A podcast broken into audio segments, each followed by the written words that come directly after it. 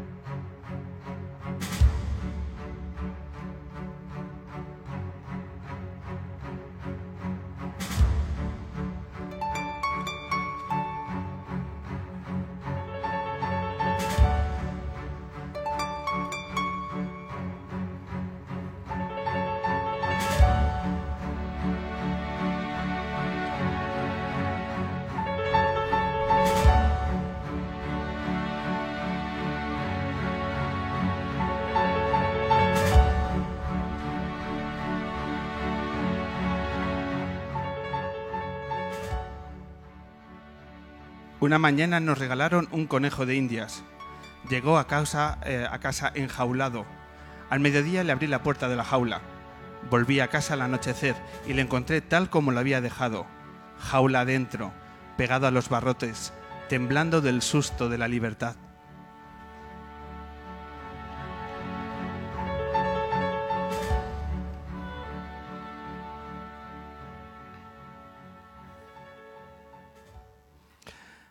Bienvenidos, bienvenidas. Arrancamos la edición 301 del hombre que se enamoró de la luna en lo que va a comenzar a ser un cierre espectacular de nuestra décima temporada. Los próximos cinco domingos la luna se va a subir a Casa Corona, un gran evento que desde este pasado jueves hasta el domingo 12 de julio tiene lugar en el centro de Madrid, en la calle San Mateo. En esta luna va a estar protagonizada por la música en directo. Hoy tenemos el placer de contar con León Benavente presentando Dos, su nuevo disco. Además, desde el sur recibiremos a una banda absolutamente recomendable, porque ya desde Cádiz llega Furia Trinidad. Pero antes vamos a charlar con una de las voces referenciales del periodismo musical. Durante sus casi cuatro décadas de labor periodística ha trabajado en medios como la cadena SER, El País, Televisión Española y Onda Cero. Desde, hace, desde el 2008 dirige Como lo en Radio Nacional de España, en Radio 3. Por eso, esta tarde-noche recibimos con el mejor de los aplausos al gran Santiago Alcanda. Gracias.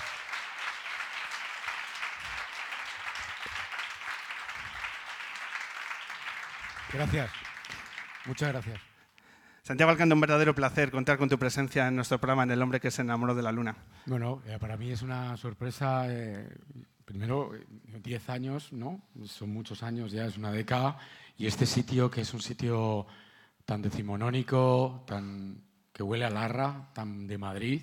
Y, y es un encanto. No conocía el sitio y estoy encantado. Es un tesoro que estamos descubriendo gracias a, a Casa Corona. Es un regalo. en ¿Sabes? realidad. Porque tenemos aquí al lado el Museo Romántico, ¿no? Que, y, María José de Larra se cruzaba por aquí, cruzaba la calle Valverde hasta bajar a- al periódico, ¿no? Y, escribir esos artículos como vuelve, vuelva usted mañana, que se parece mucho a lo que ahora estamos viviendo, ¿no? muchísimo.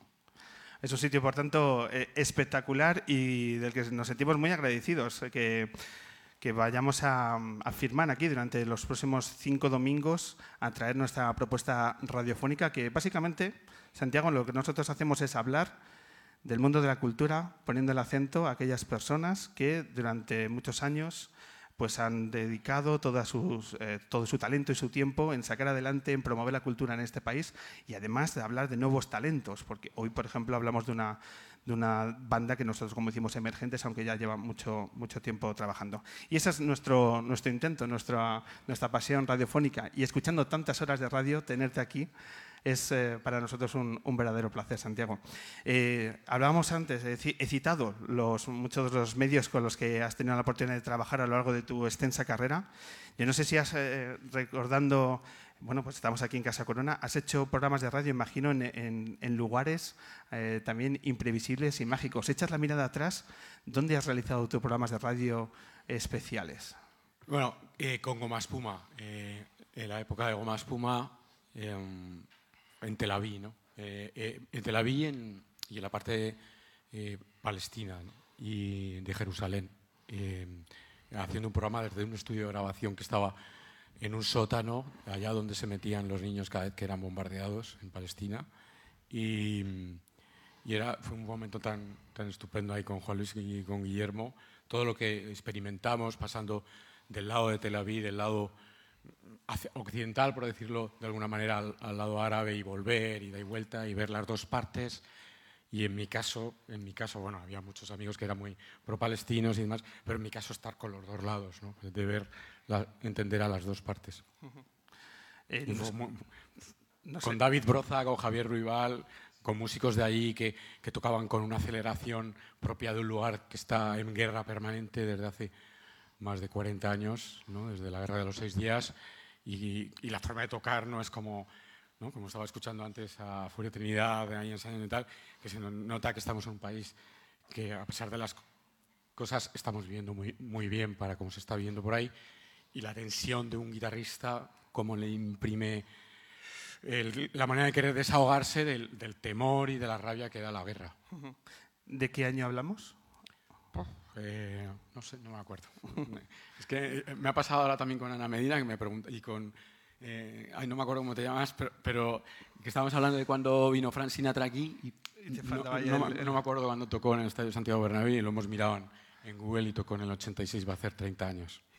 Pa- Es que yo llevo desde el año 78 haciendo periodismo musical, entonces los datos se te van yendo. ¿no? En vez de Santiago Alcántara vas siendo Santiago Alzheimer un poquito.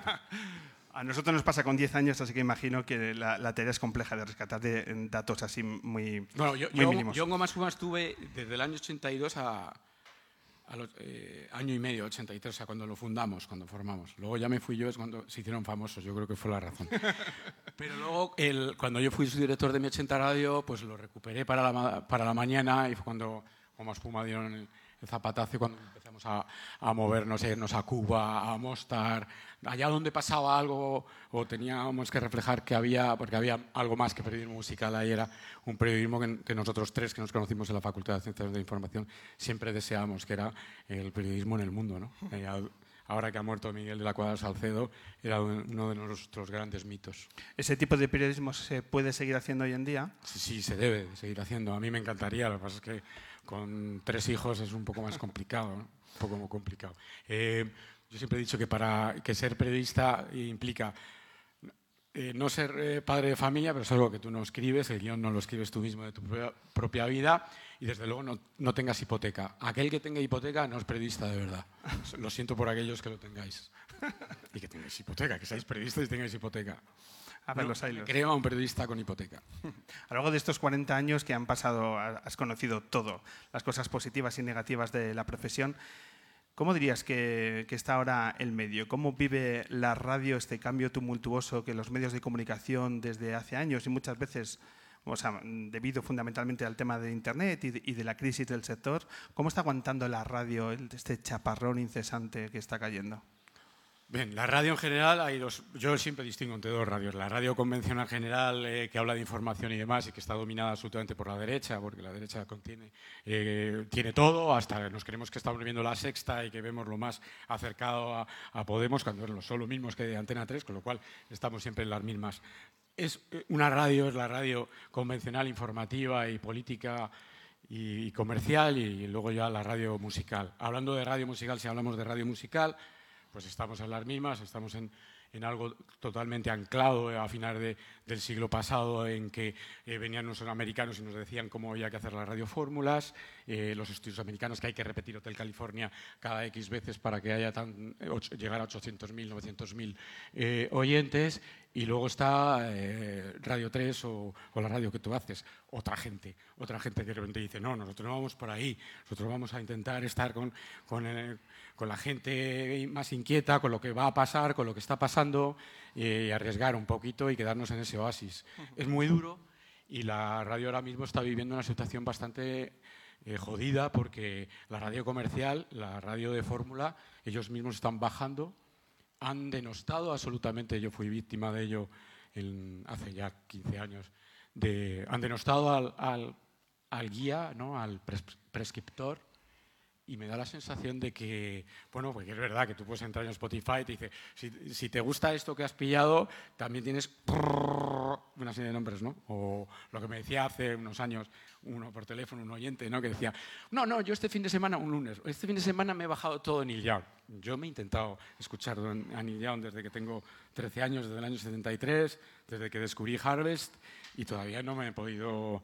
¿Sabes? Que Neil Young publica casi dos discos por año. Eh, es que va muy rápido todo. Eh, creo que la radio es la que hay que hacer, la que estás haciendo tú hoy, que va León Benavente y Furia Trinidad, van a tocar en directo. No se sabe si van a desafinar, si va a haber acoples. Esa es el suspense. Porque Spotify, iTunes y demás están pinchando discos, y tú tienes ahí la música y eso ya está. Es una competencia para la radio musical de la leche. Pero lo que tiene que hacer la radio ahora es hacer todos los días esto, todos los días traer a los músicos, tocar, arriesgarse a hablar con ellos, cómo están sus problemas, cómo van mañana a Zaragoza o a San Sebastián, a Murcia, qué les pasa en la furgo, qué música oyen en la furgo, ver su pálpito y ver aquí cómo desafinan o cómo se equivocan y vuelven a empezar y la gente los recibe y los aplaude por haberse equivocado. Todo eso es parte de la radio que debe haber de futuro. La que fue en los años 50, la que fue en los años 20 y 30 eh, cuando, bueno, desde Nueva York, desde el hotel tal, emitía con, hoy con la orquesta de Duke Ellington. Y era en directo y hasta la publicidad le hacía un coro eh, de jazz, ¿no? Y, se hacía todo en directo. La radio en directo es el futuro.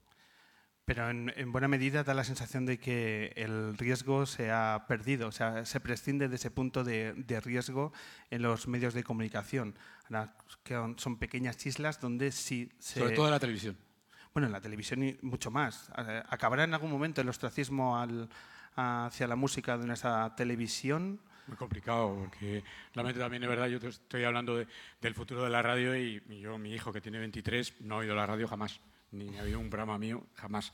Y, y porque él no oye radio, él no necesita la radio para nada. No, él le gusta el hip hop y, como él, una generación muy grande eh, ha crecido sin la radio, porque la radio ha cometido el enorme error de ignorarlos. Que tenemos ahora una generación que nunca ha comprado un periódico, que no escucha radio y que se informa con canales son muchos, ¿eh? que son muchos, que son la mayoría. Nosotros somos un poco frikis, nosotros nos gusta Radio 3, eh, ¿no? ¿Te gusta Radio 3? por supuesto. Y Radio 3 se oye, lo oye medio millón de personas, pero el resto del el mundo donde vivimos, este país que se llama España, que es medio sorda, eh, medio sorda porque es medio sorda y porque encima se le hace más sorda todavía eliminando la música como asignatura, etcétera. ¿Para qué vamos a hablar de, de lo que hablamos? No, pero y porque es medio sorda, porque tampoco, porque es mucho, es mucho de J, de J castellana, me, da igual que sea gallega, muñeira o que sea sevillana de Sevilla o, sea catalana. Eh, eh, somos un país de J en el sentido no, no despectivo, en el sentido de que la J sirve para bailar y a nosotros nos gusta ir a un sitio, bailar, ver chicas guapas o chicos guapos y tal, y, y la música está de fondo para el cachondeo. Pero la melomanía, que es una cosa que yo he mamado en Alemania, cuando he viajado y demás, Alemania, Suiza, Suecia, eh, Bélgica, Italia, Inglaterra, no digamos, que son gente que adora, los japoneses son melómanos. Nosotros, nosotros no. Por eso nosotros, somos un poco frikis. Aquí estamos reunidos eh, deseando ver ¿no? y escuchar a León Benavente y a Frida Trinidad, verlos en directo porque nos gusta la música, somos melómanos, somos un poco frikis. en, ese, en ese alegato de las inquietudes y las sensibilidades y los descubrimientos, eh, nos gustaría conocer qué nombres has descubierto últimamente que, te hayan emocionado. ¿Qué nombres podrías recomendar ahora diciendo, pues mira, tenéis que cerrar los ojos y escuchar la voz de quién? Eh, Siloé, de Valladolid. Siloé, que además me ha sorprendido, porque claro, uno trata de identificarse con las letras a veces que uno escucha, aunque ahora pues llevo una caja entera de gospel, que están todo el tiempo hablando de que Dios te va a salvar el alma, Él, es nuestra salvación y tal, y es muy difícil identificarte con esa letra, pero el impacto musical de Soul es tan grande te pega tan en el corazón, en el pecho, que es impresionante, con lo cual también he aprendido a olvidar las letras. Y en este caso sí lo he, que es un tipo que, que no está de moda, ni va a estarlo, porque está hablando de Jesús, en muchos casos de los temas, eh, y te deja flipado cómo habla, ¿no? cómo mezcla la sensualidad y, un amor a una mujer con, con, Jesús por medio y todo ese rollo. Me parece impresionante, me parece una, de una originalidad.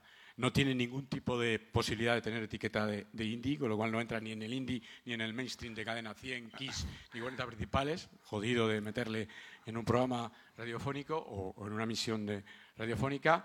Carmen Boza, que ya la conocemos todos de hace dos o tres años, para mí ha sido lo más grande que ha pasado aquí en mucho tiempo hecho, hecho mujer con una guitarra. Y, y lo más, lo más de más de todo, lo he dejado para el final, eh, Morgan y esa chica Carolina de Juan, Nina de Juan, que es impresionante. O sea, yo creo, además es imparable, es una estrella del futuro. O sea, llegará un día que diremos, joder, Nina, ¿no? Nina, qué grande. mañana, mañana estará en el programa. Claro, es, eh, es, algo que me has estado comentando minutos antes de arrancar.